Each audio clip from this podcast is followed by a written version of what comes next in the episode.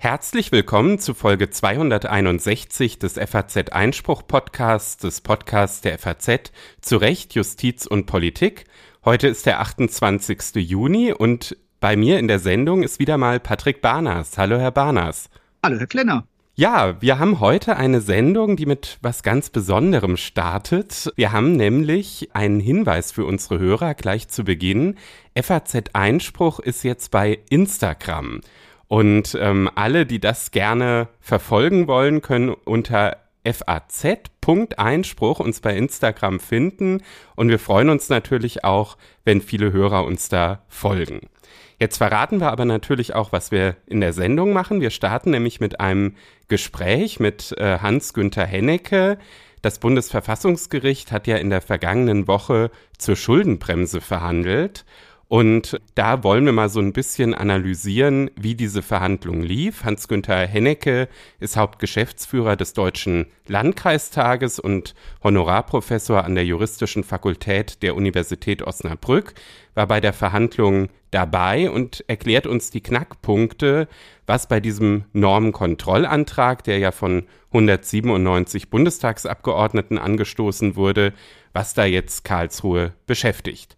Und danach gehen wir quasi von Karlsruhe einmal über den großen Teich zu einem anderen Verfassungsgericht, Herr Barners. Ja, und zwar zum Supreme Court, der in diesen Tagen fast täglich seine noch ausstehenden Urteile aus dem laufenden Geschäftsjahr veröffentlicht. Und ähm, wir werden über eine kleine Gruppe von Urteilen sprechen, die ein wichtiges Thema hat, aber es ist nicht eines der Themen, die hauptsächlich in der Berichterstattung über den obersten Gerichtshof auch in Deutschland dominieren. Ja, da können unsere Hörer mal gespannt sein, welches Thema das wohl äh, sein wird. Danach kommt dann ein gerechtes Urteil zum Thema verbotene Eigenmacht bei Cash and Drive. Also das ist ein äh, zivilrechtliches Urteil vom Oberlandesgericht äh, Frankfurt. Und anschließend gibt's einen Literaturhinweis. Da haben wir kurzfristig unser Programm geändert, Herr Barners. Ja, es ist ein trauriger Literaturhinweis. Es ist ein Hinweis auf einen bedeutenden Juristen, der verstorben ist, und zwar Bernd Rüters, der Konstanzer Zivilrechtler und Rechtstheoretiker. Da haben wir uns überlegt, der hat so viele einflussreiche Bücher geschrieben, sich aber auch im weiteren Sinne literarisch produktiv betätigt. Er war auch jahrzehntelang seit den 60er Jahren ein Mitarbeiter in der FAZ, dass wir aus diesem traurigen Anlass, dass er jetzt im hohen Alter gestorben ist, einmal diese Seite noch einmal würdigen wollen seines Werkes. Wer dazu noch was nachlesen will, findet auch einen Nachruf im Feuilleton der FAZ. Das ist natürlich für unsere Einspruchabonnenten auch lesbar. Unter faz.net slash Einspruch testen gibt's ja das kostenlose vierwöchige Probe-Abo für FAZ Einspruch, wo ja auch jetzt komplett F Plus dabei ist und es auch günstige Konditionen für alle unter 35 gibt. Das lohnt sich also in ganz besonderer Weise. Ganz am Ende gibt es dann noch einen Hinweis zum Aufsatzwettbewerb der Stiftung der Hessischen Rechtsanwaltschaft. Da kooperieren wir jetzt schon das dritte Mal in Folge. Es lohnt sich also, äh, bis ganz zum Schluss dabei zu bleiben. Und jetzt freue ich mich auf das Gespräch mit Hans-Günther Hennecke. In der vergangenen Woche hat das Bundesverfassungsgericht über einen Normenkontrollantrag von 197 Abgeordneten der CDU-CSU-Fraktion verhandelt.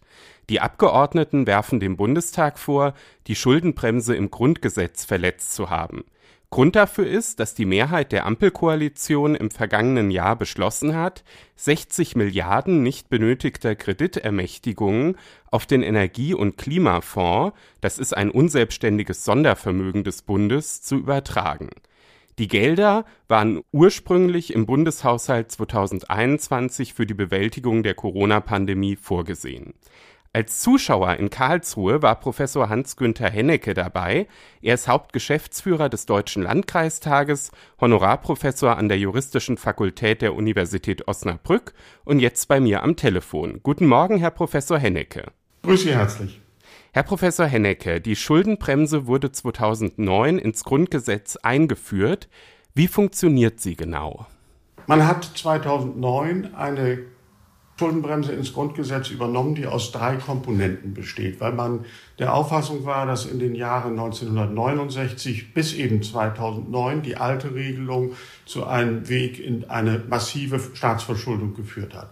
Man hat drei Komponenten. Die eine heißt, in der wirtschaftlichen Normallage darf sich der Staat im Prinzip gar nicht verschulden. Das hat man etwas aufgelockert, indem man dem Bund eine Verschuldungsbefugnis von 0,35 Prozent des Bruttoinlandsprodukts zugebilligt hat.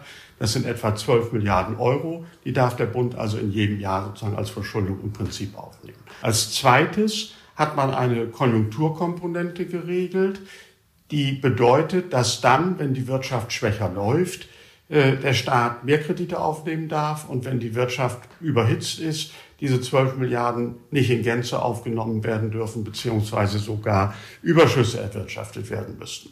Diese beiden Komponenten sind in der Praxis der letzten Jahre zusammengezogen worden. Das heißt also, der Bund geht so vor, dass er diese etwa 12 Milliarden zugrunde legt und dann durch mathematische Formeln, die politisch nicht beeinflussbar sind, eine Einschätzung der konjunkturellen Lage vornimmt und daraus ergibt sich die Konjunkturkomponente. Die liegt gegenwärtig bei etwa 40 Milliarden Euro bei Unterauslastung der Wirtschaft, sodass also auch schon durch diese Konjunkturkomponente sich ein Verschuldungspotenzial ergibt. Und dann hat man als dritte Komponente, und darum geht es im Moment, eine sogenannte Notfallklausel eingebaut. Das hat bedeutet, dass für den Normalfall einschließlich abweichender Konjunkturverläufe die Verschuldung im Mittel der Jahre nicht steigen soll, während bei besonderen Krisensituationen, da hat man drei Kriterien äh, entwickelt, entweder Naturkatastrophen oder Notsituationen, die sich der Kontrolle des Staates entziehen und die staatliche Finanzlage erheblich beeinträchtigen. Soll, in dieser Situation soll der Staat handlungsfähig bleiben und zur Bewältigung dieser Notsituation Kredite aufnehmen dürfen. Das war das Konzept der Schuldenbremse und dann haben wir im Grunde Glück gehabt, dass wir nach Verabschiedung der Schuldenbremse im Jahr 2009 wirtschaftlich gute Jahre gehabt haben, sodass die Anwendungsrelevanz der äh, Notfallklausel erst im Jahre 2020 mit der Corona-Krise erstmals zutage getreten. Und das ist nun genau auch der Anlass, warum sich Karlsruhe damit beschäftigt. Es gab ja diese äh, 60 Milliarden Kreditermächtigungen, die im Bundeshaushalt 2021 für die Bewältigung der Corona-Pandemie vorgesehen waren und die dann gar nicht benötigt wurden dafür. Und äh, dann hat eben die Ampelmehrheit 2022 gesagt, die übertragen wir jetzt in den Energie- und äh, Klimafonds.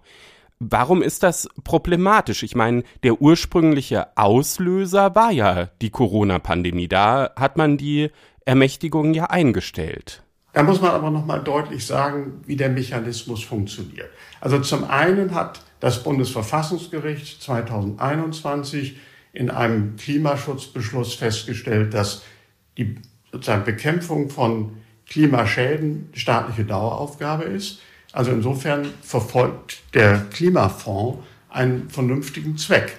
Es ist aber so, dass eben Klimaschutz keine Krisenmaßnahme ist, sondern es ist eine Daueraufgabe des Staates, wie es andere Aufgaben auch gibt. Das heißt also, für Klimaschutzmaßnahmen Notfallkredite in Anspruch zu nehmen, ist ohnehin schon problematisch. So hat die Bundesregierung hier im Konkreten dann also auch nicht argumentiert, weil sie wusste, damit kommen wir nicht durch. Erster Punkt. Zweiter Punkt. Für Corona hat man im Jahre 2021 nicht nur 60 Milliarden an Krediten eingeräumt zur Verausgabung, sondern äh, zunächst 180 Milliarden und hat dann im Frühjahr gesagt, na möglicherweise reicht das nicht. Diese 180 Milliarden packen wir nochmal 60 Milliarden Kreditermächtigungen drauf. Und wenn man sie nicht braucht, ist ja gut. Und ein Motiv damals war für die Mehrheit im Deutschen Bundestag zu sagen, wir haben im Herbst 2021 Bundestagswahlen. 2017 hatte man die Erfahrung gemacht, dass die Regierungsbildung der neuen Bundesregierung, damals die Große Koalition, nach den gescheiterten Jamaika-Verhandlungen ein halbes Jahr gebraucht hat. Und deshalb hat man vorsorgend gesagt, das ist nicht zu kritisieren, wir räumen eine Kreditermächtigung in erheblichem Maße ein, damit wir Corona-bezogen auch noch über den Winter notfalls 2021, 2022 kommen. Nun hat man dann im Dezember 2021, als die Bundestagswahl gewesen war, festgestellt, diese 60 Milliarden brauchen wir nicht. Und dann tritt normalerweise nach Haushaltsrecht etwas ein, das ist das sogenannte Prinzip der Jährlichkeit, dass diese Kreditermächtigungen verfallen. Das heißt also, das Geld, das, äh, zu dem die Regierung zur Aufnahme berechtigt worden ist, darf dann, wenn das Jahr abgelaufen ist, nicht mehr ausgegeben werden. Und jetzt hat eben die Ampelkoalition erkennbar sozusagen, das wird überhaupt nicht bestritten, zu einem Trick gegriffen, indem sie gesagt hat, diese 60 Milliarden Kreditermächtigung, die stehen ja nun mal im Haushalt, die widmen wir um geben das Geld aber nicht im Jahr 2021 aus, das ist die Kernproblematik, sondern in den Jahren 2023 fortfolgende, wenn Corona längst überwunden sein wird, weil wir dann diese Maßnahmen gebrauchen können für Klimaschutzmaßnahmen, die zu einer Wirtschaftsankurbelung führen. Und das führt in der Wirkung dazu, dass eben dieser Kredit verschoben wird. Der Bundesrechnungshof hat das Wort gebunkert gebraucht verschoben wird in spätere Zeiten und damit sozusagen eine Nebenkreditermächtigung für die Jahre 2023 fortfolgende äh, geschaffen worden ist, in der das Geld dann verausgabt werden darf, das schon als staatliche Ausgabe im Jahre 2021 verbucht worden ist. Das Spannende ist ja nun, ob genau dieser Trick äh, zulässig ist. Die Bundesregierung argumentiert, dass die Corona-Pandemie ja durchaus auch wirtschaftliche Folgen noch in die Folgejahre hinein hat und sagt, dass der Energie- und Klimafonds nicht nur bei der Bewältigung der Klimakrise hilft, sondern auch bei der Bewältigung der wirtschaftlichen Folgen der Corona-Pandemie. Deshalb sei das Ganze doch zulässig. Das ist genau die Argumentation der Bundesregierung. Die haben Sie völlig korrekt wiedergegeben. Also insofern ist von der Bundesregierungsseite sozusagen der Klimafonds nicht primär unter Klimaschutzgesichtspunkten genannt worden, sondern er hat im Grunde gesagt, damit bekämpfen wir die wirtschaftlichen Folgen. Es sind Investitionen im Jahre 2021 privater eingebrochen. Auch die öffentlichen Investitionen haben nicht in dem Maße getätigt werden können und das müssen wir wieder aufholen. Nun wird das von wirtschaftswissenschaftlicher Seite bestritten. Dafür war ein Sachverständiger in der mündlichen Verhandlung des Bundesverfassungsgerichts, der Vorsitzende des unabhängigen Beirats des Stabilitätsrates, Professor Büttner, der deutlich gemacht hat, dass die Bundesregierung selber bei ihrer Finanzplanung für die Jahre 2021 bis 2025 davon ausgegangen ist, dass auch ohne diesen Nachtragshaushalt eine wirtschaftliche Erholung im Jahre 2022 stattfinden wird und im Jahre 2023 sogar mit einer Überauslastung der Produktionskapazitäten wegen eben des vorangehenden Corona-Schocks gerechnet wurde. Also insofern hat die Bundesregierung hier auf der einen Seite in ihrer eigenen Finanzplanung anders argumentiert als bei der Begründung dieses Sondervermögens. Die Kernfrage, die juristische Kern, also was wirtschaftswissenschaftlich richtig ist, will ich jetzt hier nicht hinterfragen, aber es spricht eben vieles dafür, dass sozusagen die von Herrn Büttner in der Anhörung wiedergegebene Prognose der Bundesregierung einiges für sich hatte, zumal man ja nicht absehen konnte, dass im Februar 2022 der Angriffskrieg auf die Ukraine erfolgen würde. Die juristische Frage ist die, dass man im Grunde sagt, kann ich mit Kreditermächtigungen, die ich in einem Krisenjahr aufnehme und wo ich Kreditermächtigungen sozusagen ausschöpfen darf über die Schuldengrenze hinaus, kann ich damit Ausgaben tätigen in Zeiten, in denen die Krise gar nicht mehr besteht. Soll heißen, wenn im Jahre 2023 und danach der Bund regulär 0,35 Prozent des Bruttoinlandsprodukts als Kredit aufnehmen darf, das sind etwa 12 Milliarden, und er hat hier 60 Milliarden gebunkert, dann erhöht das ja sein Ausgabepotenzial im Jahre 2023 um das Fünffache. Und da ist die Frage, ob das nicht die Schuldenbremse im Kern aushöhlt. Und insofern sind ja noch mehr Sondervermögen geschaffen worden. Also insofern bildete ja dieses 60 Milliarden Sondervermögen nur den Anlass für die juristische Überprüfung durch das Bundesverfassungsgericht, weil die Schuldenbremse aus dem Jahre 2009 bisher eben von zwei Landesverfassungsgerichten abgesehen von keinem Gericht überprüft worden ist. Aber könnte man nicht umgekehrt auch sagen, dass damit dieser Ausnahmetatbestand überhaupt greifen kann, der für Naturkatastrophen gilt, dass dann eben auch über das Jahr hinaus gedacht werden muss? Also jetzt kann es ja durchaus sein, dass in dem konkreten Fall die wirtschaftlichen Folgen gar nicht so erheblich waren und vielleicht wirklich der äh, Zusammenhang äh, mit der Corona-Pandemie in Frage steht. Das wird das Gericht noch klären.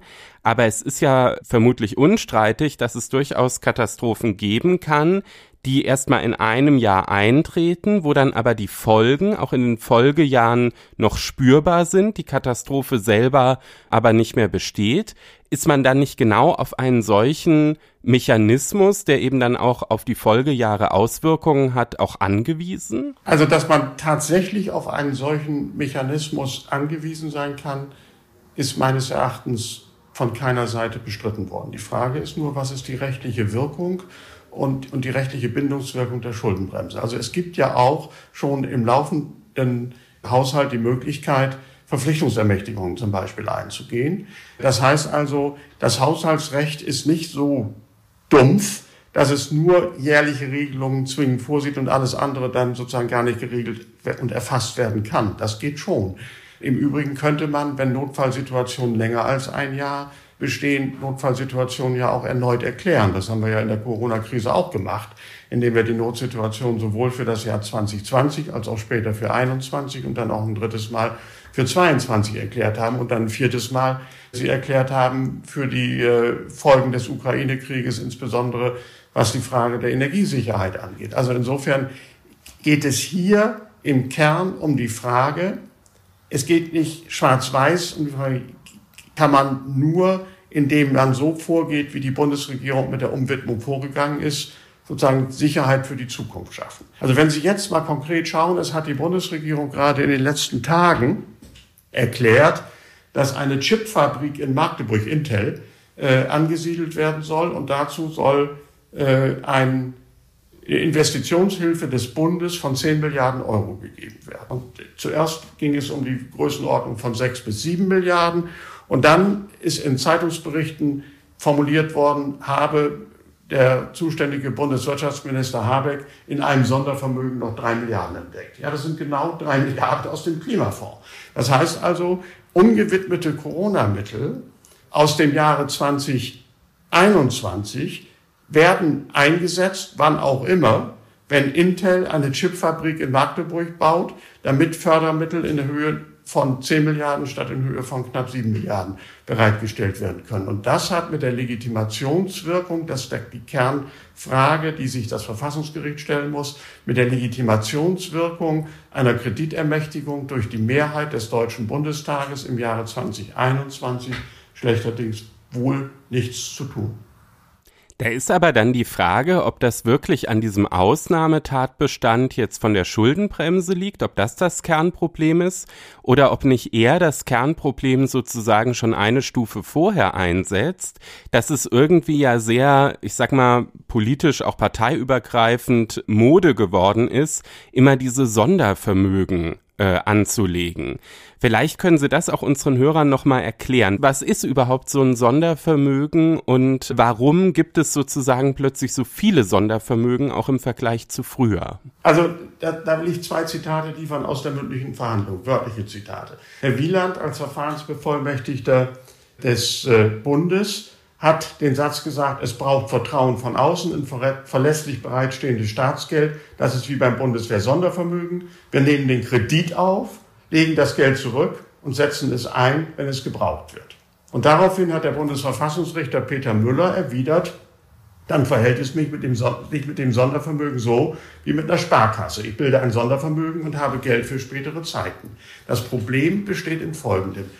Wir haben im Haushalt eigentlich den Grundsatz durchweg geltend der Jährlichkeit und Jährigkeit. Das heißt also, wir machen einen Haushalt für ein Jahr, können auch einen Doppelhaushalt machen. Und daneben haben wir, das ist gerade, ist die Bundeswehr dafür ein klassisches Beispiel, war schon in der Bismarckzeit so, äh, haben wir bestimmte staatliche Aufgaben, wo wir verlässlich Geldmittel einsetzen müssen und wo man deshalb auf den Gedanken kommen kann, da machen wir nicht nur Festlegungen für ein Jahr, sondern Festlegungen für einen längeren Zeitraum. Das ist der Grundgedanke eines Sondervermögens. Nun geht es bei dem Sondervermögen im Grunde um zwei verschiedene Arten von Sondervermögen. Das eine ist, dass ich etwa äh, in der Zeit des Bundesfinanzministers Schäuble, der profitiert hat von der Niedrigzinspolitik, äh, man Überschüsse im Haushalt gemacht hat. Und dieses, dieses Geld im Haushalt die man, man Überschüsse hat, hat man nicht zur Schuldendeckung verwendet, sondern hat man behalten und eine Rücklage zugeführt. Das waren am Ende 48 Milliarden Euro. Und wenn man eine solche Mittel, die man hat, wenn man solche Mittel in eine Rücklage überführt und diese Rücklage dann in ein Sondervermögen überführt, um etwa die Bundeswehr zu finanzieren, um den Klimaschutz zu finanzieren und so weiter, äh, um die Digitalisierung von Schulen zu finanzieren, dann ist dagegen überhaupt nichts zu sagen.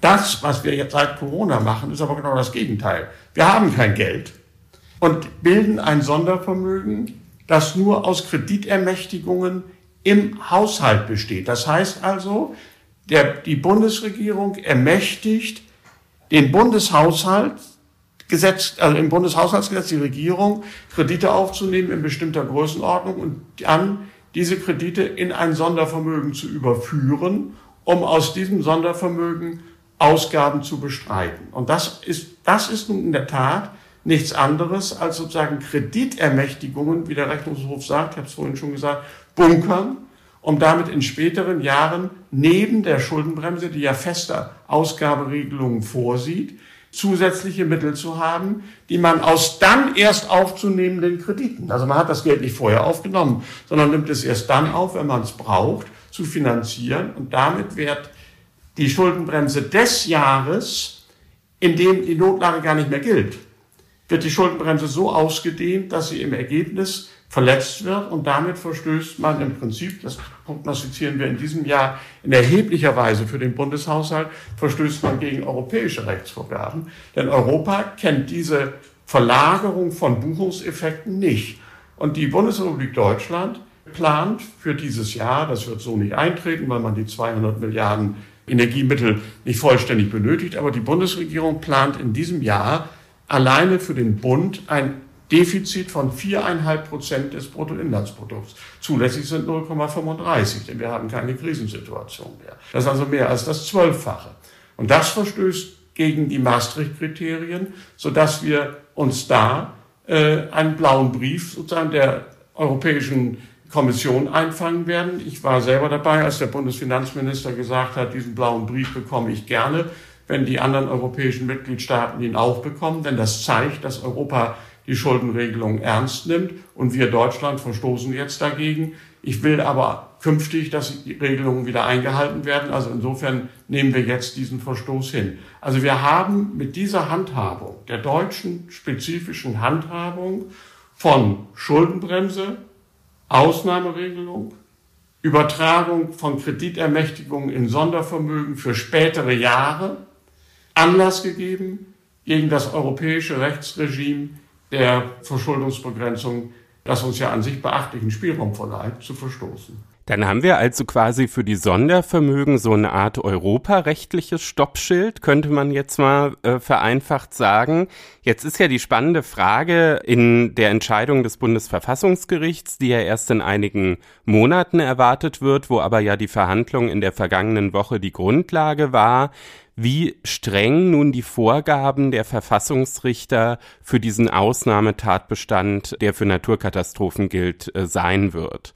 Und da habe ich mich so ein bisschen gefragt, wie konkret können denn die Richter das überhaupt vorgeben? Also mhm. es ist, finde ich, gar nicht so einfach bei einer Katastrophe, sei es eine Pandemie, sei es ein anderes Naturereignis, immer so ganz trennscharf abzugrenzen. Was ist denn jetzt überhaupt eine direkte Folge dieser Katastrophe und was ist eine unmittelbare Folge und was hat dann auch irgendwie gar nichts mehr damit zu tun. Also gerade wenn wir uns mal die Corona-Pandemie angucken, die ist ja quasi in alle Lebensbereiche äh, vorgedrungen, da finde ich das sehr, sehr schwer abzugrenzen. Das ist ja genau die Frage, die Karlsruhe zentral beschäftigt hat. Und da kann man auch nicht insoweit nicht vorhersehen, wie es ausgeht. Da geht es aber um zwei Fragen.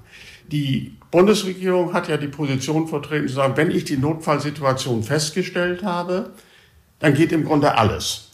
Da hat der Prozessbevollmächtigte Thiele den Satz gesagt, dann muss die Politik nicht lange überlegen müssen, was sie konkret tun darf. Die Bevölkerung erwartet, dass dann gehandelt wird. Und von insbesondere der Verfassungsrichterin Langenfeld ist die Frage problematisiert worden, die Sie eben auch aufgeworfen haben. Kann ich bei den Maßnahmen abgrenzen, was ist sozusagen unmittelbar Corona-folgebedingt und was ist mittelbare Folge. Das wird schwierig sein. Der Verfassungsrichter Müller hat gesagt, es sind alle Dämme gebrochen, wenn ich die mittelbaren Folgen mit einbeziehe. Aber da eine klare Abgrenzung hinzukriegen, wird schwer werden. Da muss Karlsruhe, wenn es das will, Neuland betreten. Ob es das tut, wissen wir nicht. Das ist die eine Kernfragestellung. Da bin ich mir nach dem Verlauf der mündlichen Verhandlung unsicher, wie sich da Karlsruhe positionieren wird, weil, auch das ist deutlich hervorgehoben worden, und zwar völlig zu Recht, das Gericht eben auch den Grundsatz der Gewaltenteilung beherzigen muss. Das heißt also, sich das Bundesverfassungsgericht nicht mit politischen Entscheidungen an die Stelle des Bundesgesetzgebers der Mehrheit des Deutschen Bundestages setzen darf. Die andere Frage, über die wir eben längere Zeit gesprochen haben, die scheint einfacher lösbar zu sein. Und das ist in der mündlichen Verhandlung auch deutlich geworden. Nämlich, wenn es nicht um die Frage geht, wie viele Maßnahmen mache ich jetzt, also kleckern oder klotzen, sondern transferiere ich sozusagen Kreditausgabemöglichkeiten vom Jahr 2021 in die Jahre 2023 folgende. Das kann ich gerichtlicherseits als mit der Schuldenbremse nicht vereinbar und zweckwidrig unterbinden und kann trotzdem damit sicherstellen, dass auch längerfristige Notsituationen bewältigt werden können, weil Notlagenbeschlüsse Jahr für Jahr erneuert werden können. Dann ist das also möglicherweise etwas äh, einfacher zu lösen, während diese Abgrenzung dann das große Problem sein wird, die große Blackbox. Ganz so eine Blackbox ist es aber vielleicht nicht, weil Sie haben ja vorhin schon angesprochen, es gibt schon zwei Entscheidungen der Landesverfassungsgerichte in Hessen und Rheinland-Pfalz, die sich mit ähnlichen Fragen beschäftigen mussten. Kann man da vielleicht schon irgendwas ableiten? Gibt es da was, wo sich das Bundesverfassungsgericht dran orientieren kann? Ich denke schon. Also diese Entscheidungen haben denselben Ausgangspunkt, sind dann im Detail unterschiedlich ausgestaltet, aber sie haben eigentlich zwei relativ klare Aussagen getroffen. Aussage eins heißt, Klimaschutz hat mit Krisenbewältigung nichts zu tun. Egal, ob Ukraine oder Corona-Krise oder sonst was, Klimaschutz ist eine staatliche Daueraufgabe, die nicht, wie es Herr Kube in Karlsruhe formuliert hat, mit Kassenkrediten äh, bezahlt werden kann. Und ein zweiter Punkt, der in beiden Entscheidungen eine Rolle gespielt hat, rein tatsächlich war, dass auch der Breitbandausbau als Daueraufgabe des Staates mit Krisensituationen nichts zu tun hat. Wenn das stimmen sollte, halte es für richtig. Und Karlsruhe diese Überlegung übernimmt, zu sagen, ich kann strukturelle Daueraufgaben des Staates in keiner Situation unter die Notfallklausel bringen, dann müssen sich allerdings manche Länder überlegen, wie zum Beispiel der Koalitionsvertrag des neu gebildeten Berliner Senats vorsieht, wie er sozusagen seine Aufgaben finanzieren will. Also in Berlin hat man relativ locker im Koalitionsvertrag gesagt, wir nehmen Sondervermögen auf und äh, geben damit äh, 10 Milliarden Euro für den Klimaschutz aus. Also das ist eine Frage, die mit der Karlsruhe konkreten Sachverhaltsbefassung nichts zu tun hat, aber eine Fernwirkung könnte deutlich sein, dass so etwas nicht geht. Und dasselbe hat das Land Bremen nicht als Sondervermögen gemacht, sondern es hat seinen Haushalt ausgedehnt um äh, drei Milliarden Euro. Also es ist schon geltendes Recht, während es in äh, Berlin bisher nur Koalitionsvorhaben ist. Und hat im Grunde in den Haushalt hineingeschrieben, wir geben drei Milliarden an Krediten, nicht als Sondervermögen, sondern aus Haushaltsmitteln äh, für den Klimaschutz aus, obwohl für die Länder ja in Nicht-Notfallsituationszeiten ein Nullverschuldungsgebot gilt. Wir haben vorhin deutlich gemacht, der Bund darf sich in Normalsituationen mit 0,35 Prozent vom Bruttoinlandsprodukt verschulden, aber für die Länder äh, gilt eine Regelung seit 2020, äh, ein strukturelles Netto-Neuverschuldungsverbot, das tatsächlich Null heißt. Dann würde ich sagen, dass diese Karlsruher Entscheidung durchaus auch in einigen äh, Landeshauptstädten ein Erdbeben auslösen könnte, zumindest ein kleines politisches Erdbeben, wenn es denn so ausgeht, äh, wie sich in den landesverfassungsgerichtlichen Entscheidungen angedeutet hat. Ob das am Ende der Fall ist, werden wir natürlich im Einspruch-Podcast im Blick haben. Wir haben heute erstmal die mündliche Verhandlung der vergangenen Woche zu dem Thema Schuldenbremse analysiert uns dabei geholfen hat Professor Hans-Günther Hennecke. Er ist Hauptgeschäftsführer des Deutschen Landkreistages und Honorarprofessor an der Juristischen Fakultät der Universität Osnabrück. Herzlichen Dank, Herr Professor Hennecke. Danke Ihnen sehr für das gute und ich denke auch niveauvolle Gespräch. Vielen Dank. Dankeschön. Jedes Jahr Ende Juni hat der oberste Gerichtshof der Vereinigten Staaten noch mal richtig viel zu tun. Da werden quasi die verbleibenden Entscheidungen seines Geschäftsjahrs verkündet und die Erfahrung zeigt, dass das oft besonders kontroverse Fälle sind. Es gab jetzt zum Beispiel schon ein Urteil über die Frage, ob die Gerichte der US-Bundesstaaten mitreden dürfen, wenn ähm, eben die Parlamente der Einzelstaaten, wie es die Bundesverfassung vorschreibt, die Modalitäten der Kongress- und Präsidentschaftswahlen im jeweiligen Staat regeln. Das war schon sehr kontrovers. Es wird noch eine weitere kontroverse Entscheidung geben zur Minderheitsförderung in den Universitäten. Aber heute beschäftigen wir uns nochmal mit einem ganz anderen Thema, wo es drei spannende Entscheidungen gab. Es geht um die Rechte der Indianer, Warum interessiert uns das, Herr Barners? Im Verfassungsrecht zeigt sich ja immer auch die Verfassungsgeschichte. Und so kann man die Geschichte der Vereinigten Staaten, die ja eine Geschichte der Ausdehnung des Territoriums, damit auch der Ausdehnung des Geltungsbereichs der Verfassung gewesen ist, auch heute noch den Verfassungsnormen ablesen.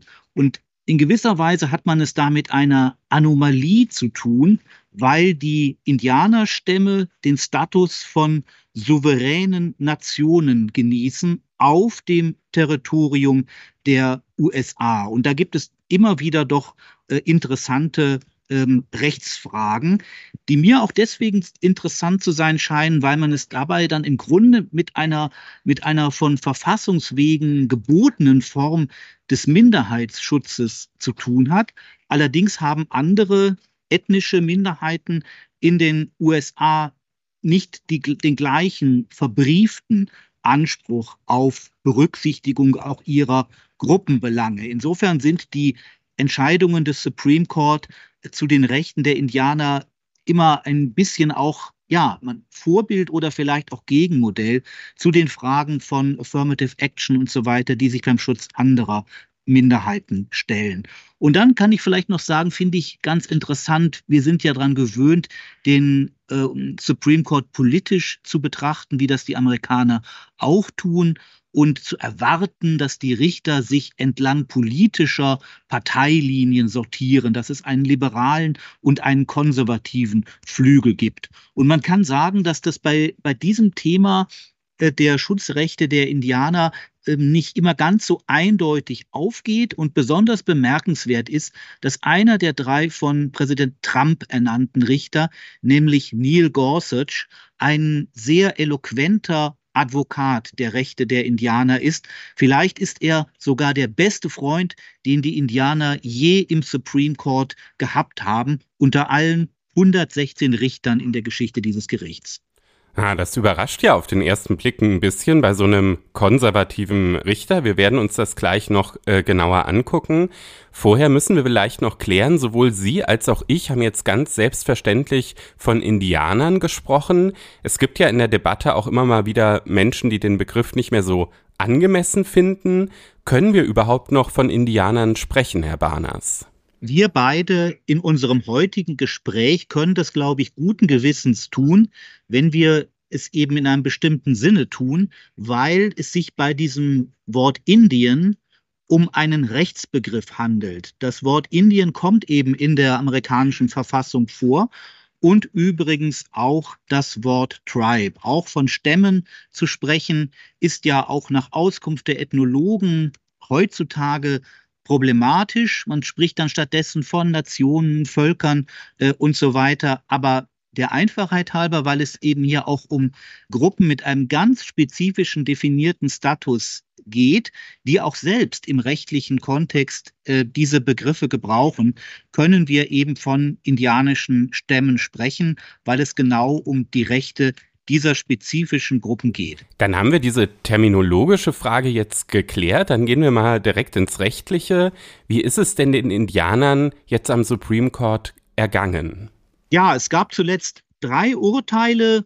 Wenn man das jetzt wie im Fußball ausdrücken würde, würde man sagen, das ist zwei zu eins zu Ungunsten der Indianer ausgegangen. Man muss aber sagen, dass von diesen drei Urteilen eines ganz besondere Tragweite hat und mit besonderer Spannung, sogar auch mit Sorge erwartet worden. Dabei ging es um die Frage, ob ein Gesetz verfassungsgemäß ist, das der Kongress im Jahr 1978 gemacht hat. Und dieses Gesetz regelt Adoptionen, wenn die adoptierten Kinder indianischen Stämmen angehören oder indianischer Abstammung sind. Ähm, in, in, für solche Kinder wird, wird festgelegt, kurz gesagt, dass indianischen Adoptiveltern auf jeden Fall der Vorzug zu gewähren ist. So wollte der damalige Gesetzgeber den Fortbestand der Stämme, aber auch, kann man sagen, ihre kulturelle Homogenität stabilisieren. Und das wurde angegriffen äh, von Adoptiveltern nicht indianischer Herkunft, die indianische Kinder äh, adoptiert hatten. Und jetzt ist äh, entschieden worden vom Gericht, auch mit deutlicher Mehrheit von sieben zu zwei Stimmen, dass dieses Bundesgesetz von 1978 Bestand hat. Ah, das ist ja auf jeden Fall ein äh, emotionales Thema. Worum ging es in den anderen beiden Fällen? In dem einen Fall ging es auch um, um ein ja, sehr existenzielles Thema, ein in gewissem Sinne oder im wörtlichen Sinne im Grunde, wenn man es zuspitzt, überlebenswichtiges Thema. Es ging nämlich um die Frage, wie die Wasserversorgung der Navajos vom Staat garantiert werden muss. Die Navajos bewohnen eines der größten oder das überhaupt größte Reservat auf dem Gebiet der USA, das sich über mehrere Bundesstaaten äh, erstreckt. Und der oberste Gerichtshof hat auch in Streitigkeiten zwischen Bundesstaaten die sich gemeinsam einen Flusslauf teilen, immer wieder über die sogenannten Wasserrechte äh, zu entscheiden. Und diesmal ging es um die Frage, ob ein Vertrag von 1868, in dem sich die Navajos damals eben bereit erklärt haben, dieses Reservat zu beziehen, dort ihre äh, Heimat zu nehmen, was also die Bundesregierung dafür tun müssen, dass dort die Wasserversorgung gerechtfertigt ist. In diesem Fall ging es 5 zu 4 aus und die Mehrheit hat gesagt, der Stamm kann nicht erwarten, dass die Bundesregierung sozusagen äh, sich aktiv um die Wasserversorgung kümmert und Wasserleitungen verlegt und so weiter. Gorsuch hat das äh, Minderheitenvotum hm, verfasst und er hat argumentiert, das ist hier gar nicht verlangt worden von den Navajos. Die Navajos sagen eigentlich nur, die Bundesregierung weiß und sie bestreitet das auch nicht, dass sie treuhänderisch Wasserrechte wahrnimmt und verwaltet für, ähm, äh, für die Navajo-Nation. Und sie wollen eigentlich nur, dass der Staat sich mal erklärt. Immerhin, äh, der Vertrag datiert schon von 1868 und ihnen eben sagt, ja, welche Ansprüche äh, Wasser aus dem Colorado-Fluss ableiten zu können, haben sie eigentlich. Dieses Sondervotum ist eben interessant, auch wegen der Argumentation von, von Gorsuch. Er stellt da grundsätzliche Betrachtungen an über den Schutz, den eben hier dieser Indianerstamm als Träger von Souveränität beanspruchen kann, was aus diesem ähm, Vertrag fließt. Und gleichzeitig ist in dem Sondervotum eben eine sehr drastische Erzählung und Darstellung der tatsächlichen äh, Begebenheiten, also auch der Geschichte, wie es überhaupt dazu kam, aufgrund von äh, einer, einer Vertreibung, einer ethnischen Säuberung eigentlich, dass dem Volk der Navajo überhaupt dieses nicht besonders wasserreiche Gebiet angewiesen wurde. Ja, da schimmert ja dann auch schon wieder diese Fürsprecherrolle dieses äh, konservativen Richters in dem Sondervotum durch. War das auch in dem dritten Fall erkennbar? Ja, in dem ähm, dritten Fall ging es dann um eine spezielle Frage, ähm, eine Frage, die uns aber auch ähm, zum Beispiel schon mal begegnet ist, als Deutschland und die Stiftung Preußischer Kulturbesitz beklagt waren von den Nachfahren jüdischer Kunsthändler, die den Welfenschatz im Berliner Kunstgewerbemuseum äh, zurückgegeben haben möchten. Da ging es dann im, an den amerikanischen Gerichten um die Frage der Staatenimmunität. Wie weit geht die Staatenimmunität hier für den Staat Deutschland als Betreiber eines Museums? Kann, kann er verklagt werden oder nicht? Und eben für dieses grundsätzliche Verständnis der Rolle der indianischen Stämme ist dann interessant, dass eben prinzipiell die ähm, Indianer, die sich ja selbst regieren, die sich eben für innere Angelegenheiten selbst verantwortlich sind, dass die dann eben auch wie andere Regierungen oder Regierungseinheiten behandelt werden. Das heißt, sie können grundsätzlich nicht verklagt werden. Der Gesetzgeber macht aber immer, immer wieder Ausnahmen davon und so ist es auch im Insolvenzrecht. Es gibt im amerikanischen Bankruptcy Code eine äh, Bestimmung, die eben sagt, es können eben doch auch Regierungseinheiten, also wenn der Staat zum Beispiel eine, ein Einzelstaat eine Bank betreibt, dann kann in einem Insolvenzverfahren ähm, also auch eine solche Bank belangt werden. Und in diesem Fall ging es jetzt darum, sind die indianischen Stämme da mitgemeint oder sind sie ausgeschlossen? Und Gorsuch hat auch hier wieder das Sondervotum verfasst und hat gesagt, sie müssten eigentlich konkret erwähnt werden. Es gibt eben eine lange Liste in diesem Bankruptcy Code. Da werden alle möglichen ähm, Regierungseinheiten aufgezählt, äh, die eben dann ausgenommen sind von der Immunität der Einrichtungen der öffentlichen Hand. Und da werden eben nicht ausdrücklich die äh, indianischen Stämme genannt. Die Mehrheit sagt, sie wären, sie wären erfasst unter der Formulierung Other Foreign or Domestic Governance. Und der Witz jetzt des ähm, Sondervotums von Gorsuch ist, dass er sagt, die indianischen Stämme sind weder ausländische Regierungen noch einheimische Regierungen. Sie haben einen besonderen Status, der sich historisch erklärt. Und wenn der Gesetzgeber auch in diesem Fall tatsächlich die Immunität ähm, einschränken wollte, hätte er das ausdrücklich sagen müssen.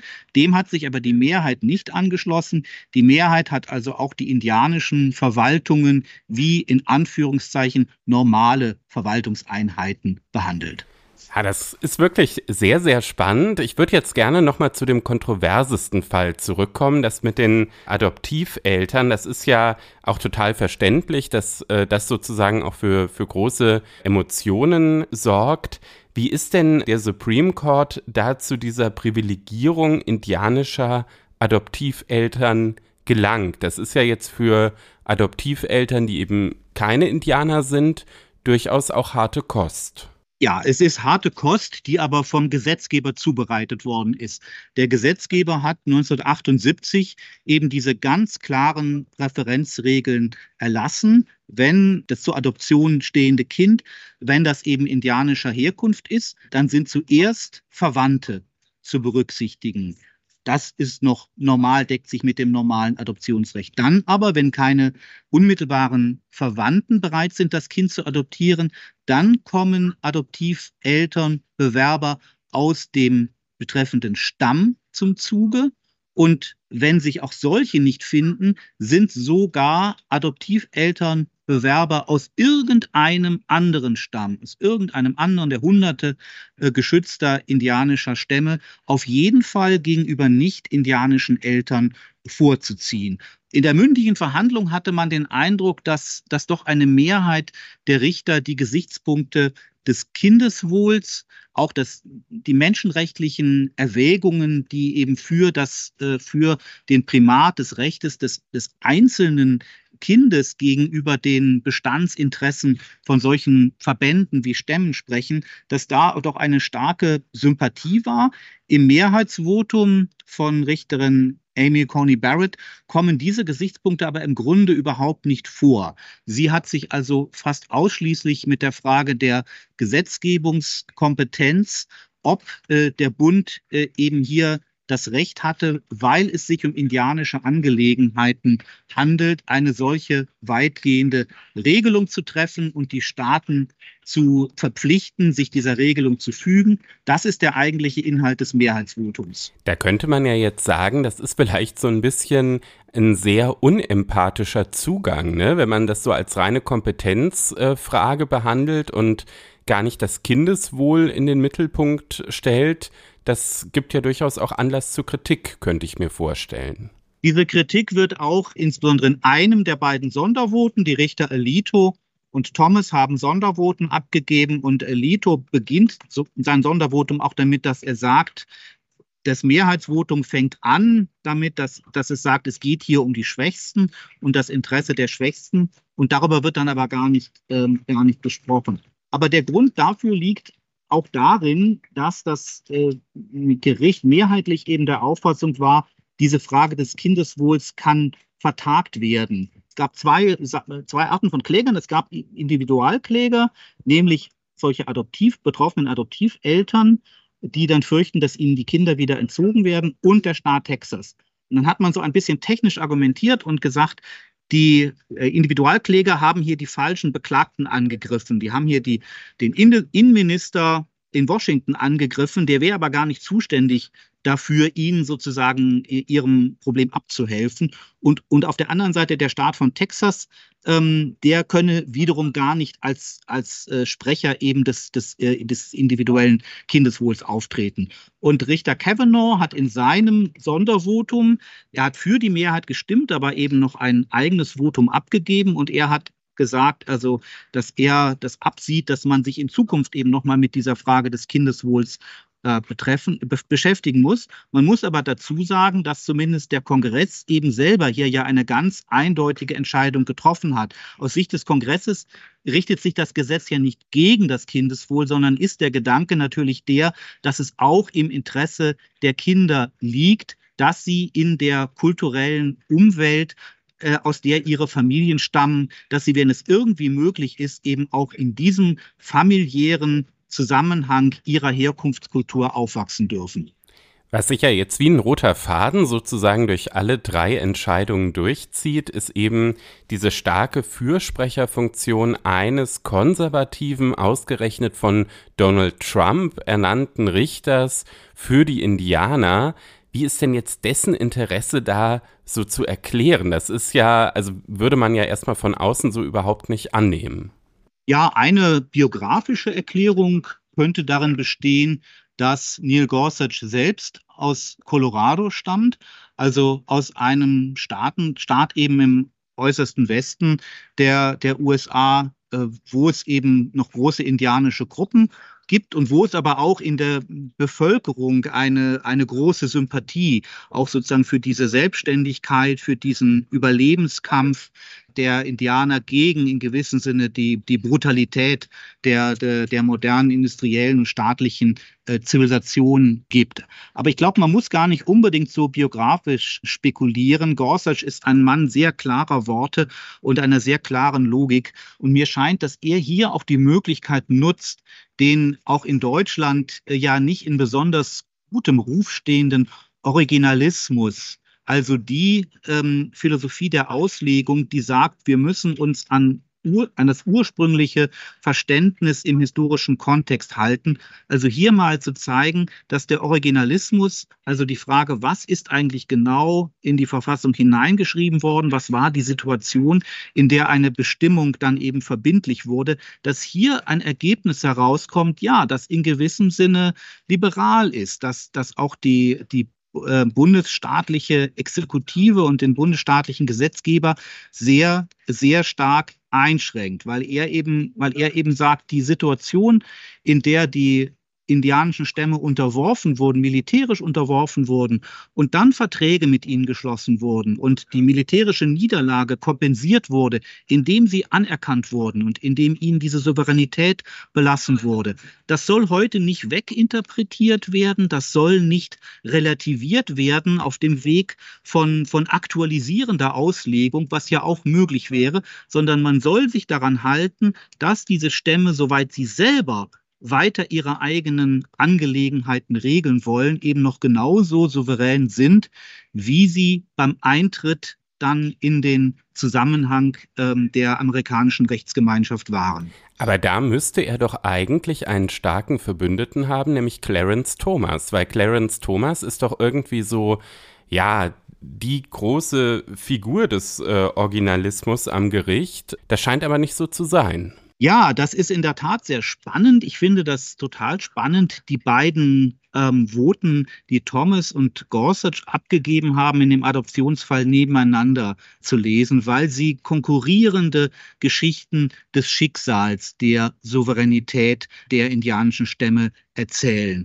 Wie gesagt, Gorsuch sagt, man soll dabei bleiben, was ursprünglich in der Verfassung oder in den Verträgen garantiert worden ist und ähm, wo, wo ursprünglich ja die äh, die Stämme eben doch als, als so etwas wie, wie fremde Völker, fremde Nationen, mit denen man eben auch Krieg geführt hat, behandelt werden. Und Thomas erzählt dem gegenüber dann eine ähm, Geschichte, wo nicht nur durch faktischen Machtverlust, sondern auch durch alle möglichen juristischen Veränderungen eigentlich ein Untergang indianischer Souveränität eingetreten ist. Also zum Beispiel sind dann die Indianer, um die es hier geht, das sind ja alles auch Staatsbürger der USA. Und da sagt äh, Thomas, das ist gar nicht mehr, das ist eben nicht mehr die Situation, für die ursprünglich dieser politische Schutz von dieser Stämme eingerichtet wurde.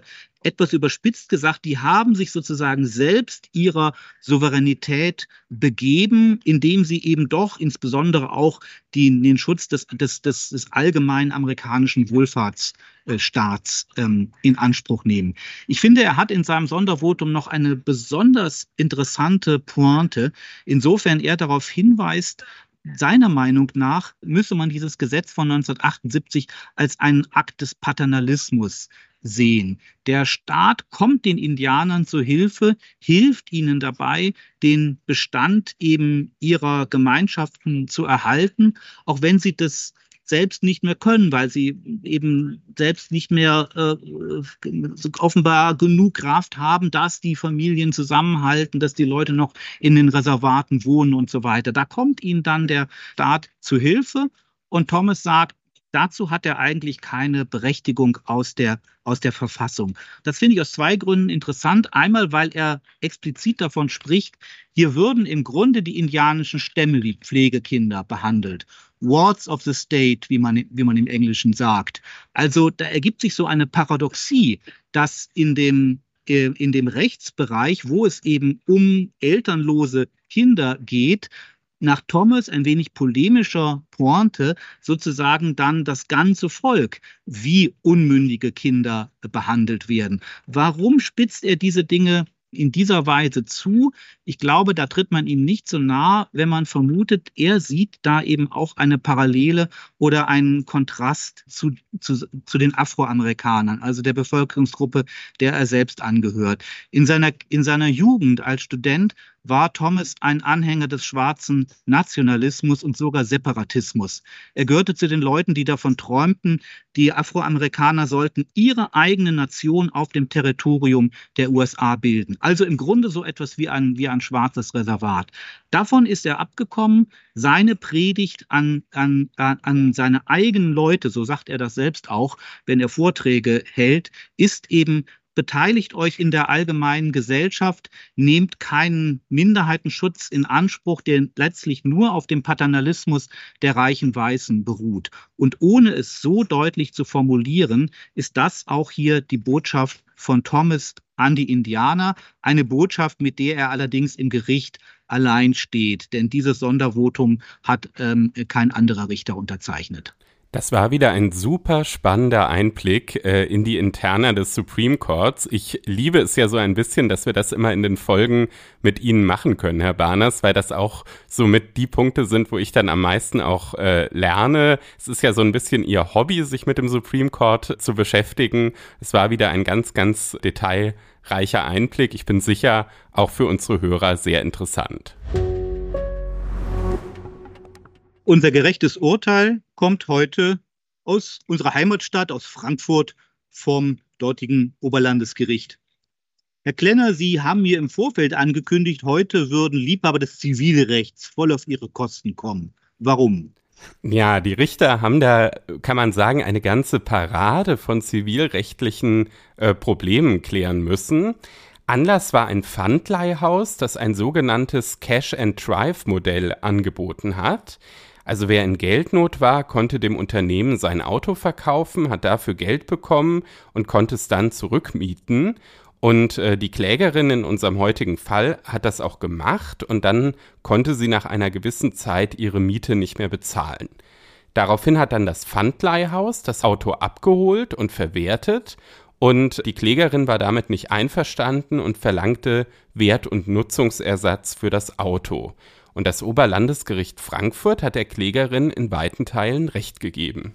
Ja, und darüber muss man als Laie erstmal staunen, denn das Pfandleihhaus hat doch so gehandelt, wie es vorher vereinbart worden war. Ja, das lässt sich nicht leugnen. Allerdings hat das Pfandleihhaus das Auto eben im Wege verbotener Eigenmacht an sich gebracht. Verbotene Eigenmacht ist ein Rechtsinstitut, das in Paragraph 858 BGB geregelt ist. Und da steht drin, wer dem Besitzer ohne dessen Willen den Besitz entzieht oder ihn im Besitz stört, der handelt widerrechtlich, sofern nicht das Gesetz die Entziehung oder die Störung gestattet. Ich habe es noch immer nicht ganz verstanden, denn die Autofahrerin ist ja eben zum Pfandleiher gegangen, hat sich nicht Geld äh, von einem Freund geliehen und dem dann vielleicht für die Zeit ihr Auto überlassen und außerdem hatte sie ja auch ihre Miete nicht mehr bezahlt. Ja, das ist alles richtig, aber beides äh, rechtfertigt eben keine verbotene Eigenmacht. 858 BGB ist gerade ein Schutzgesetz des Besitzers, das auch äh, gegenüber Eigentümern gilt. Äh, wer als Eigentümer einen Herausgabeanspruch hat, der soll den eben nicht im Wege der Selbstjustiz durchsetzen, sondern vor Gericht. Und weil das Pfandleihhaus dieses Schutzgesetz eben verletzt hat, hatte die Klägerin einen Schadensersatzanspruch aus 823 2 BGB. Ja, da kehrt sich jetzt die Perspektive um. Und jetzt muss ich fragen, warum war denn da das Pfandleihhaus, in dem man ja auch das bürgerliche Gesetzbuch kennen wird, warum war man denn dort der Auffassung, man habe ein Recht, das Auto abzuholen und zu verwerten? Die hatten so mehrere Argumente. Also einmal haben sie gesagt, es liegt schon gar keine verbotene Eigenmacht vor, weil sie Mitbesitzer sind. Äh, schließlich hätte die Klägerin ihnen auch einen Reserveschlüssel und äh, die Zulassungsbescheinigung 2, also den früheren Kfz-Brief des Autos überlassen. Äh, das Gericht hat das aber nicht als Mitbesitz, sondern nur als mittelbaren Besitz qualifiziert und hat dann aber auch noch ins Urteil geschrieben, selbst wenn ähm, das Pfandleihhaus auch Mitbesitzer gewesen wäre, dann ähm, kann eben ein Mitbesitzer gegenüber einem anderen Mitbesitzer durch den vollständigen Entzug des Besitzes auch verbotene Eigenmacht äh, anwenden. So ein bisschen hatte das Pfandleihhaus das im Vorfeld wohl auch geahnt. Die haben nämlich in die allgemeinen Geschäftsbedingungen geschrieben, dass der Mieter des Autos auf die Einrede der Wegnahme durch verbotene Eigenmacht verzichtet. Ist denn eine solche Vereinbarung in allgemeinen Geschäftsbedingungen zulässig? Nee, das war unwirksam, äh, das benachteiligte die Klägerin unangemessen. Die Bestimmung ist mit den wesentlichen Grundzügen äh, der gesetzlichen Regelung, von der abgewichen wurde, nicht vereinbar. Also damit kam das Unternehmen nicht durch. Ist es denn mit irgendetwas äh, durchgekommen oder hat die Klägerin auf ganzer Linie gesiegt? Ja, so ganz 100 Prozent hat die Klägerin nicht gesiegt. Ähm, ihr wurde zwar Nutzungs- und Wertersatz zugesprochen, allerdings wurde der Betrag gekürzt, weil man als Geschädigter in solchen Fällen auch eine Schadensminderungspflicht hat. Und die Klägerin ist der zumindest nicht vollständig nachgekommen, weil sie zwei Jahre gewartet hat, bis sie sich ein Ersatzauto beschafft hat. Und ähm, auch als längst klar war, dass ähm, ihr Altes wohl nicht zurückkommen würde. Und da hat das Gericht gesagt, da hätte sie schneller handeln müssen. Ja, und im Lichte dieser Erläuterungen verstehe ich jetzt wirklich gut, äh, warum Sie das Urteil ausgewählt haben. Wir haben im Grunde ja jetzt selbst so eine kleine Probefahrt äh, gemacht äh, durch ganz unterschiedliche Teile des Zivilrechts. Das kann man so sagen, ja. Es ging um Deliktsrecht, dann kam ja noch eine AGB-Kontrolle dazu, dann das Mitverschulden und äh, vertragsrechtlich war der Fall auch interessant. Die Vereinbarung, die das Pfandleihhaus mit der Klägerin äh, geschlossen hatte, war eine ziemlich bizarre Mischung zwischen Kaufvertrag und Mietvertrag. Das heißt, da mussten die Richter auch erstmal ganz klassisch das Handwerk äh, der Vertragsauslegung betreiben. Und deshalb kann ich mir in dieser Gesamtschau halt wirklich gut vorstellen, dass sich daraus auch eine schöne Klausur basteln lässt. Ich bin gespannt, ob das Ganze in einem der nächsten Examensdurchgänge mal drankommt. Ja, das würde man gerne erfahren. Und ähm, unter den Zivilrecht-Fans könnten dann vielleicht sogar die Fans unseres Podcasts einen kleinen Vorteil mit in die Klausur bringen. Das glaube ich auch. Wir kommen jetzt zum Literaturtipp ähm, und da haben wir, wie wir ja schon in der Anmoderation angekündigt haben, äh, das Programm kurzfristig geändert. Bernd Rüters ist am 22. Juni im Alter von 93 Jahren gestorben und der Nachruf von Milos Schwez im Feuilleton beginnt erstmal damit, dass das Buch Die unbegrenzte Auslegung von Bernd Rüters vor kurzem nochmal in neunter Auflage herauskam. Da könnte man jetzt denken, das ist ein Lehrbuch bei der Auflagenzahl. Das ist aber gar nicht der Fall, Herr Barners. Ja, es ist eher das Gegenteil eines Lehrbuchs. Es ist ein Buch, das die Relativität und Manipulierbarkeit rechtswissenschaftlicher Lehren dokumentiert. Es handelt sich um die Habilitationsschrift von Rüthers, die äh, er 1967 an der Universität Münster einreichte und die als Buch dann im äh, geschichtsträchtigen Jahr 1968 bei Mohr erschienen ist. Und tatsächlich hat das Buch eben auch im Grunde ein klassisches Thema der 68er Jahre, nämlich Aufarbeitung des Nationalsozialismus. Rüthers Thema war der Wandel der Privatrechtsordnung im Nationalsozialismus. Und das Ergebnis seines Buches ist, dass dieser Wandel, also der Anpass, die Anpassung des Privatrechts an die ideologischen Prämissen der völkischen Weltanschauung der Nationalsozialisten und auch an ihre völkischen bis hin zu völkermörderischen Absichten, dass das im Wesentlichen durch Auslegung geleistet werden konnte, dass also überspitzt gesagt gar nicht so viel neue Arbeit des Gesetzgebers aus nationalsozialistischer Sicht äh, nötig war, sondern dass die äh, Gerichte angeleitet durch die Privatrechtswissenschaft, die sich auf die neue Zeit einstellte, selber diese äh, Umstellung vorgenommen haben. Und in der Geschichte der Erforschung dieses Themas steht dieses Buch wirklich als Klassiker da, man kann sagen, dass es den wesentlichen Beitrag geleistet hat zur Widerlegung der Positivismuslegende, also der Vorstellung, dass das Unglück am Recht im Nationalsozialismus ein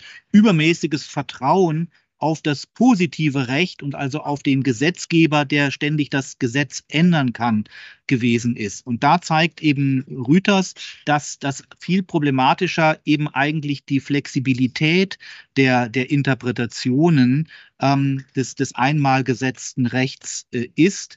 Eine Flexibilität, die 1933 und in den folgenden Jahren sich eben durchaus auch äh, als modern verstehen konnte und vom damaligen Zeitgeist eben getragen war. Sie haben jetzt schon gesagt, das Buch kam 1968 raus, also gerade zu einer Zeit, wo ja diese Aufarbeitung und Beschäftigung mit dem Nationalsozialismus äh, dann nochmal richtig an äh, Fahrt aufnahm.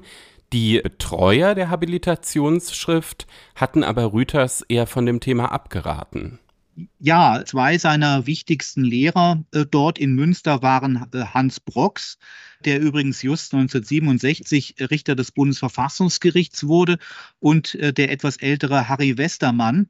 Und Rüters hat später häufig darüber berichtet, wie das abgelaufen ist. Und er hat eben gesagt, äh, wörtlich zitiert, dass seine Professoren ihm, ihn gewarnt haben mit den Worten, von ihnen nimmt nachher niemand ein Stück Brot. Sie kriegen in Deutschland keinen Ruf. Wie belastet das, das damals war, das hatte natürlich auch damit zu tun, dass in den Fakultäten noch kein Vierteljahrhundert Jahren dann nach dem Ende des Krieges ein, ein größerer äh, Teil des Personals selber seine Laufbahn im Dritten Reich begonnen hatte. Und um jetzt nur das Beispiel herauszugreifen, ohne jetzt über ihn und seine Biografie damit schon viel gesagt zu haben, aber Biografien beginnen ja nun auch mit Lebenslaufdaten. Westermann, Jahrgang 1909, war selbst äh, Professor an der Reichsuniversität Prag im Zweiten Weltkrieg gewesen. Hat sich denn diese düstere Prognose, dass er keinen Ruf bekommen hat, dann erfüllt? Nein, da kann man sagen, im Gegenteil. Ähm, er, äh, als er habilitiert war mit 37 Jahren, da konnte er sofort, das war ja auch die Zeit des Ausbaus der Universitäten, da konnte er sofort äh, zwischen drei Rufen wählen. Er ging dann äh, an die FU Berlin und für sein Thema, das ihn auch immer weiter beschäftigen sollte, ist dann doch auch sehr interessant, dass er aus Berlin schon 1971 wieder weggegangen ist. Und zwar deswegen, weil die dortigen linksradikalen Studenten, also eigentlich ja diejenigen, die ihrerseits meinten, die NS-Aufarbeitung äh, endlich zu vollziehen und zu forcieren, weil diese linksradikalen Studenten ihn in ihrem Agieren an die SA äh, erinnerten. Und darum ging er in das auch der Reform verpflichtete, aber beschaulichere Konstanz. Das waren dann ja dunkle Erinnerungen, wahrscheinlich sogar noch an seine Kindheitstage. Er ist ja 1930 äh, geboren.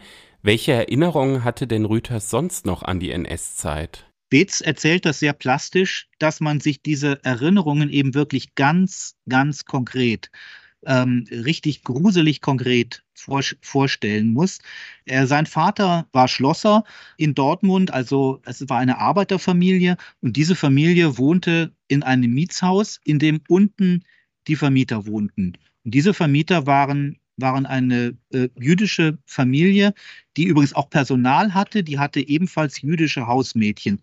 Und dann kam kam der November äh, 1938 und die früher sogenannte äh, Reichskristallnacht. Und die Vermieterfamilie hat dann die Hausmädchen nach oben in die Mietwohnung geschickt. Und der Vater von Rütters hat dann eben diese Hausmädchen dort versteckt und die wurden dann nicht abgeholt von der, von der SA. Die SA wusste aber eben, dass unten diese jüdischen Vermieter wohnten und hat eben dann diese, diese Wohnung zertrümmert. Und der achtjährige Bernd Rüters äh, hat das eben mitgehört. Der saß da oben in der Wohnung und hat das später oft erzählt, wie er das gehört hat, wie, wie unten dann die SA-Leute die Wohnungstür eingetreten und das Mobiliar zerstört haben. Und ebenso eindrucksvoll ist dann, was er berichtet darauf, äh, darüber, was, wie sein Vater darauf reagiert hat.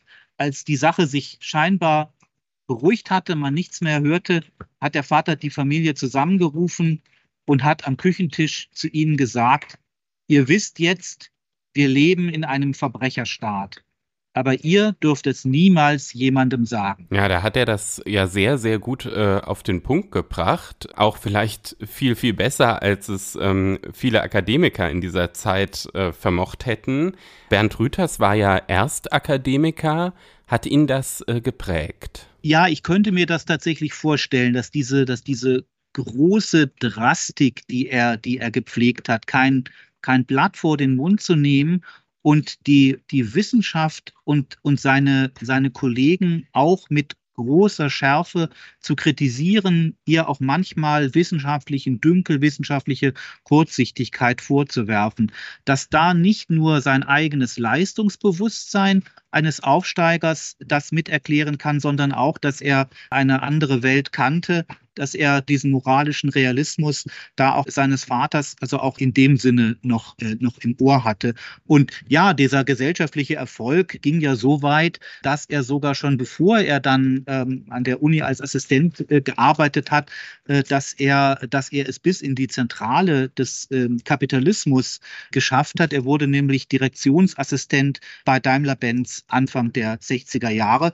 Und sein Kollege Gerd Röllecke hat zum 80. Geburtstag in der FAZ äh, einen, einen sehr hübschen Artikel über Rüters veröffentlicht und da das auch in der für ihn Röllecke typischen Weise zugespitzt, ja, für Linke sei eben Rüters auch deswegen dann so ein schwieriger Diskussionspartner äh, gewesen, weil es sich bei ihm eben um ein Arbeiterkind äh, gehandelt habe, das dann später vom Kapitalisten erzogen worden sei.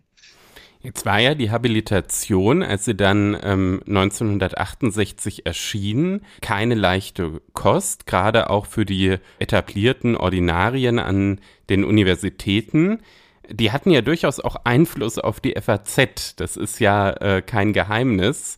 Wurde denn das Ganze in der FAZ dann überhaupt zur Kenntnis genommen? Ja, es gab eine große Rezension, die relativ spät erschien. Das Buch ist ja von 1968, 1970 kam dann die äh, Rezension. Ich fürchte, es wird da keine Akten mehr geben aus der äh, Redaktion des politischen Buches, wo wir nachvollziehen können, äh, warum das so lange gedauert hat. Manchmal sind Erklärungen für solche Verspätungen ja auch harmlos und der Rezensent ähm, arbeitet einfach, ähm, einfach besonders, besonders lange. Und Rüters wird sich natürlich gefreut haben, dass überhaupt eben so eine große, ausführliche und auch positive Rezension erschien, die dann den, ähm, den, diesen entscheidenden Gedanken äh, des Buches, dass das, dass das Zivilrecht eben nicht äh, nicht unpolitisch ist, sondern dass das Zivilrecht insbesondere durch seine Generalklauseln wie Treu und Glauben das Einfallstor auch für politische Umwertung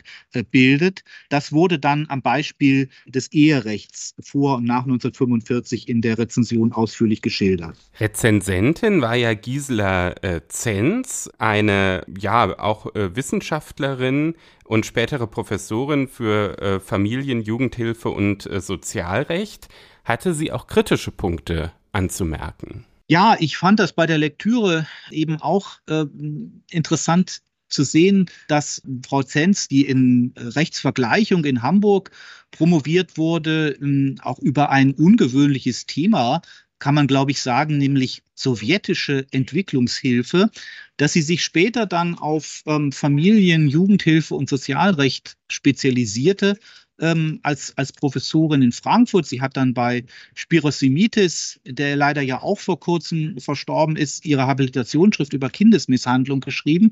Und ähm, wenn man das weiß, äh, dann äh, ist es eben besonders interessant, dass Frau Zenz in ihrer Rüters, Rüters eben auch die sozialpsychologische Dimension des Themas äh, sehr stark betonte. Sie beginnt die Besprechung mit Alexander und Margarete Mitscherlichs Buch von der, von der Unfähigkeit zu trauern, also der Frage nach sozialpsychologischen Schwierigkeiten der, der ähm, Vergangenheitsbewältigung. Und sie hat in der Tat auch einen grundsätzlichen Kritik kritischen Einwand, da sagt sie jetzt nicht ausdrücklich, dass da vielleicht auch eine psychologische Barriere des, des für den Autor gelegen hat. Also so weit ging sie nicht. Das, das wäre auch eine unnötige Spekulation gewesen. Aber sie macht doch eine interessante methodische, kritische Anmerkung, dass sie sagt, ja, Rüters beschreibt sehr, sehr drastisch dieses Problem dieser Plastizität des, des Rechts, das eigentlich keinen Widerstand gegen die verzerrende Auslegung leistet. Aber er selber hat eigentlich keine methodische Lösung dafür. Er verweist auf die Bindung des Richters an Gesetz und Verfassung, aber die bestand ja auch schon ähm, in der Weimarer Republik und jedenfalls im Grundsatz bestand sie selbst im Nationalsozialismus und hatte ja, hat eben dann trotzdem diese verzerrenden äh, Uminterpretationen nicht verhindert. Da hat sie damals eben vermisst, äh, äh ein stärkeres Eingehen auf äh, rechtssoziologische Theorien, wie man sie etwa aus dem amerikanischen Legal Realism kennt. Er hat ja 1999 dann äh, nachgelegt, kann man sagen, ein, ein, ein Grundlagenwerk zur Rechtstheorie geschrieben. Rechtstheorie, Begriff, Geltung und Anwendung des Rechts ist in äh, zehn Auflagen erschienen.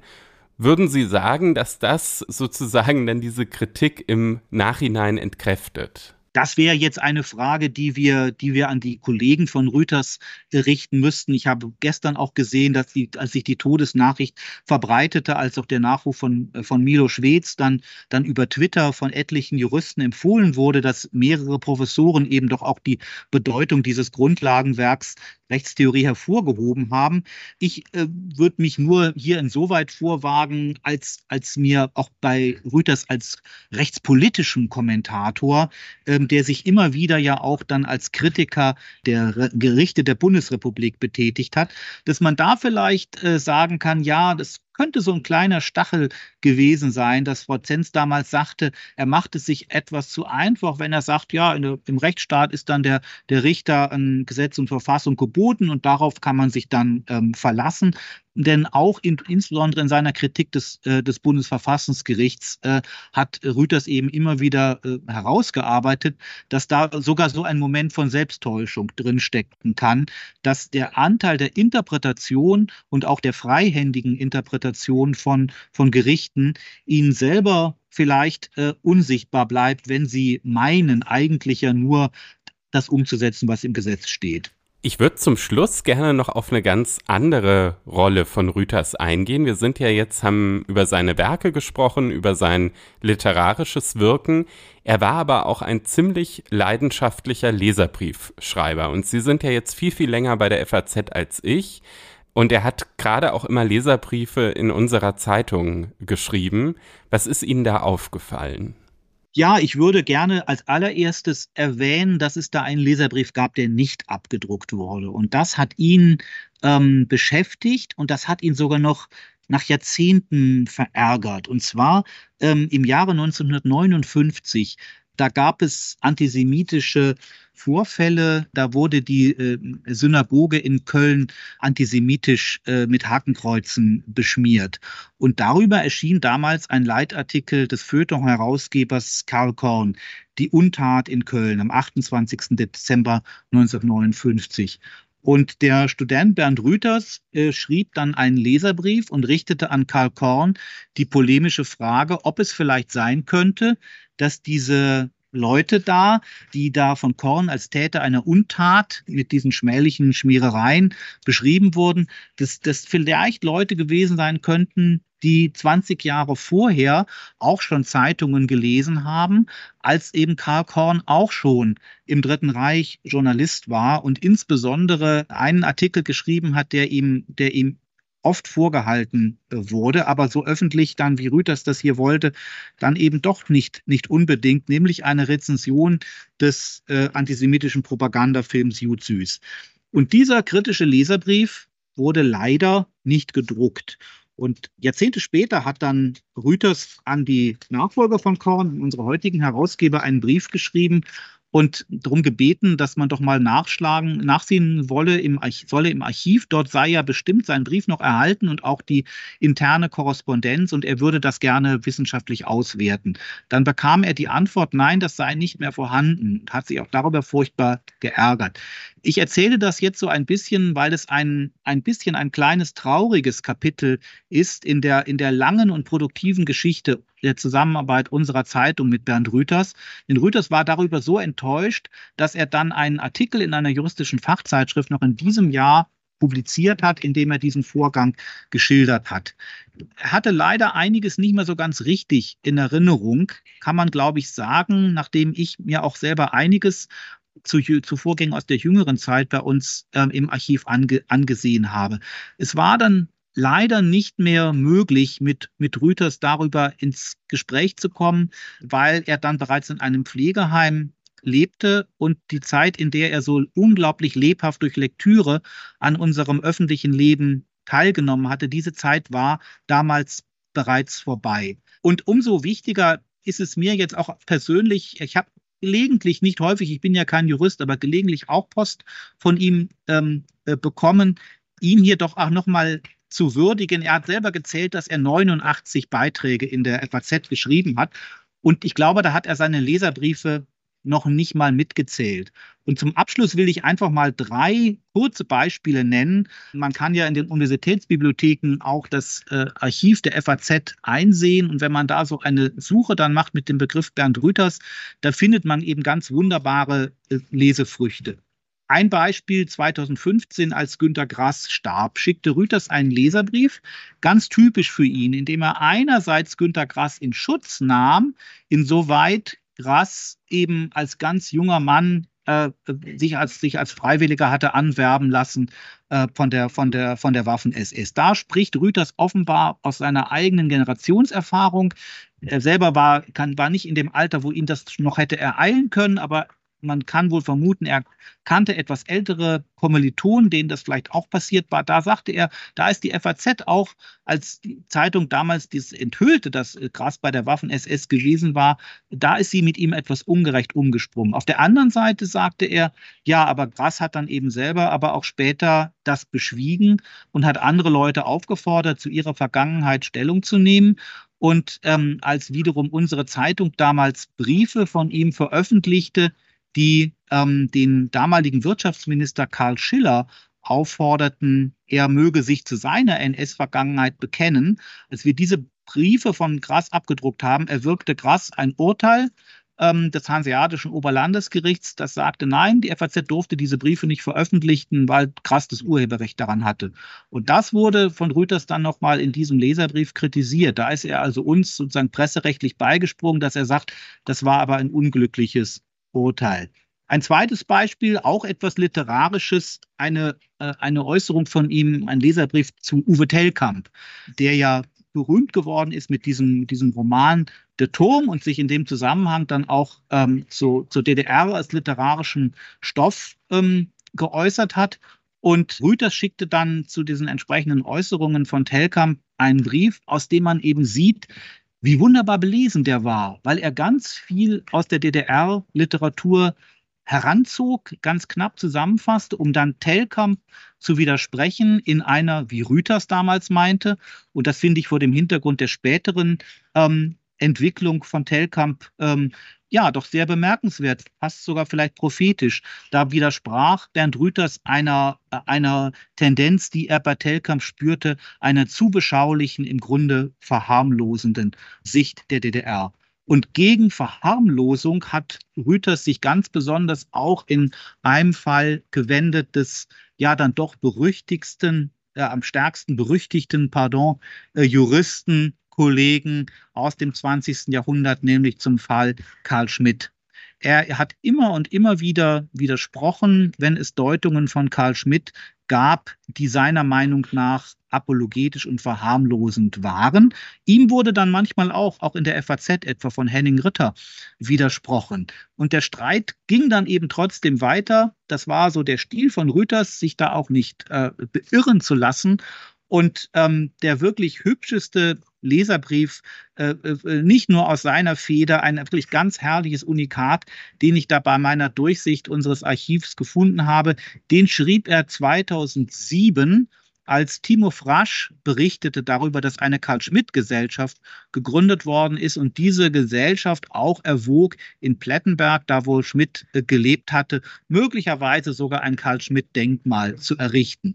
Und wo nun jeder andere Schmidt-Kritiker einfach nur gewettert hätte, das ist ja ganz schlimm, diesem Mann darf kein Denkmal errichtet werden, war Rüters sarkastische Fantasie von dieser Vorstellung stimuliert und in seinem Leserbrief hat er einen ganz ausführlichen Vorschlag gemacht für den Sockel dieses Denkmals. Er hat gesagt, dieses Denkmal müsse im Grunde einen achteckigen Sockel bekommen, damit man auf den acht Sockelplatten dann wirklich denkwürdige Zitate von Karl Schmidt eingravieren könne.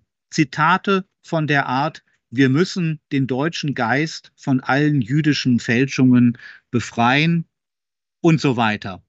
Und hier kann man jetzt sagen, was die Rezeption der Ideen von Bernd Rüthers äh, angeht.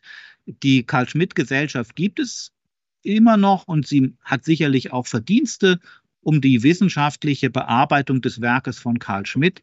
Aber ein Karl Schmidt-Denkmal in Plettenberg ist dann doch nicht gebaut worden. Das war heute ein etwas ausführlicherer Literaturtipp, ähm, auch ganz anders als sonst, weil es eben ein Nachruf war zu Bernd Rüthers und wir verschiedene Bücher von ihm angesprochen haben, zuletzt aber auch nochmal die Leserbriefe. Und ich kann jedem nur empfehlen, wer Zugang zu dem Archiv der FAZ hat über die Universitätsbibliotheken, das lohnt sich wirklich sehr, auch mal so in ähm, ältere Leserbriefe hineinzulesen, ähm, auch von ganz unterschiedlichen Protagonisten, da hat man dann doch auch einen sehr guten Einblick nochmal, äh, womit sich die Leute so beschäftigt haben. Bei Bernd Rüthers war das eine ganz breite Palette von Themen. Ähm, auf jeden Fall jetzt ein sehr, sehr interessanter äh, Einblick und ein ganz besonderer Literaturtipp heute. Wir kommen jetzt zum Ende unserer Sendung. Wer eine Hörerfrage stellen möchte oder Rückmeldungen und Themenideen hat, kann die gerne an Einspruch-Podcast in einem Wort faz.de schicken. Ähm, bei einer Hörerfrage bitte immer als äh, Sprachnachricht. Und wir haben natürlich auch den Hinweis nochmal auf unseren neuen Insta-Account faz.einspruch. Einfach bei Insta suchen und äh, uns dann gerne folgen. Da gibt es viele Einblicke auch in unsere Exklusivbeiträge. Außerdem möchten wir hinweisen auf den aktuellen Aufsatzwettbewerb der Stiftung der hessischen Rechtsanwaltschaft.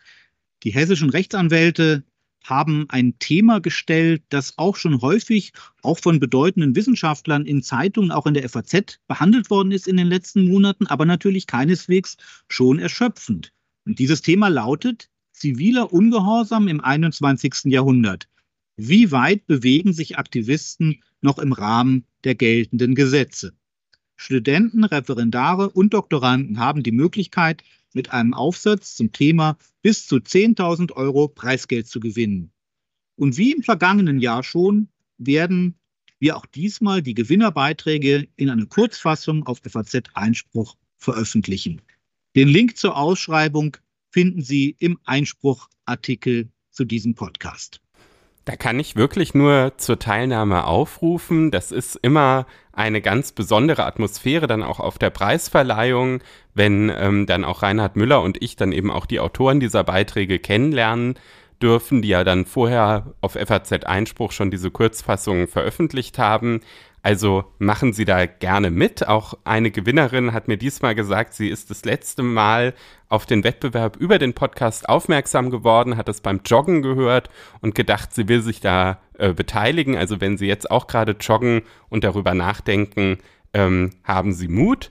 Unter frankfurterallgemeine.de in einem Wort slash Referendariat ähm, finden Sie alle Infos zu einer Referendariatsstation bei der FAZ im Justiziariat.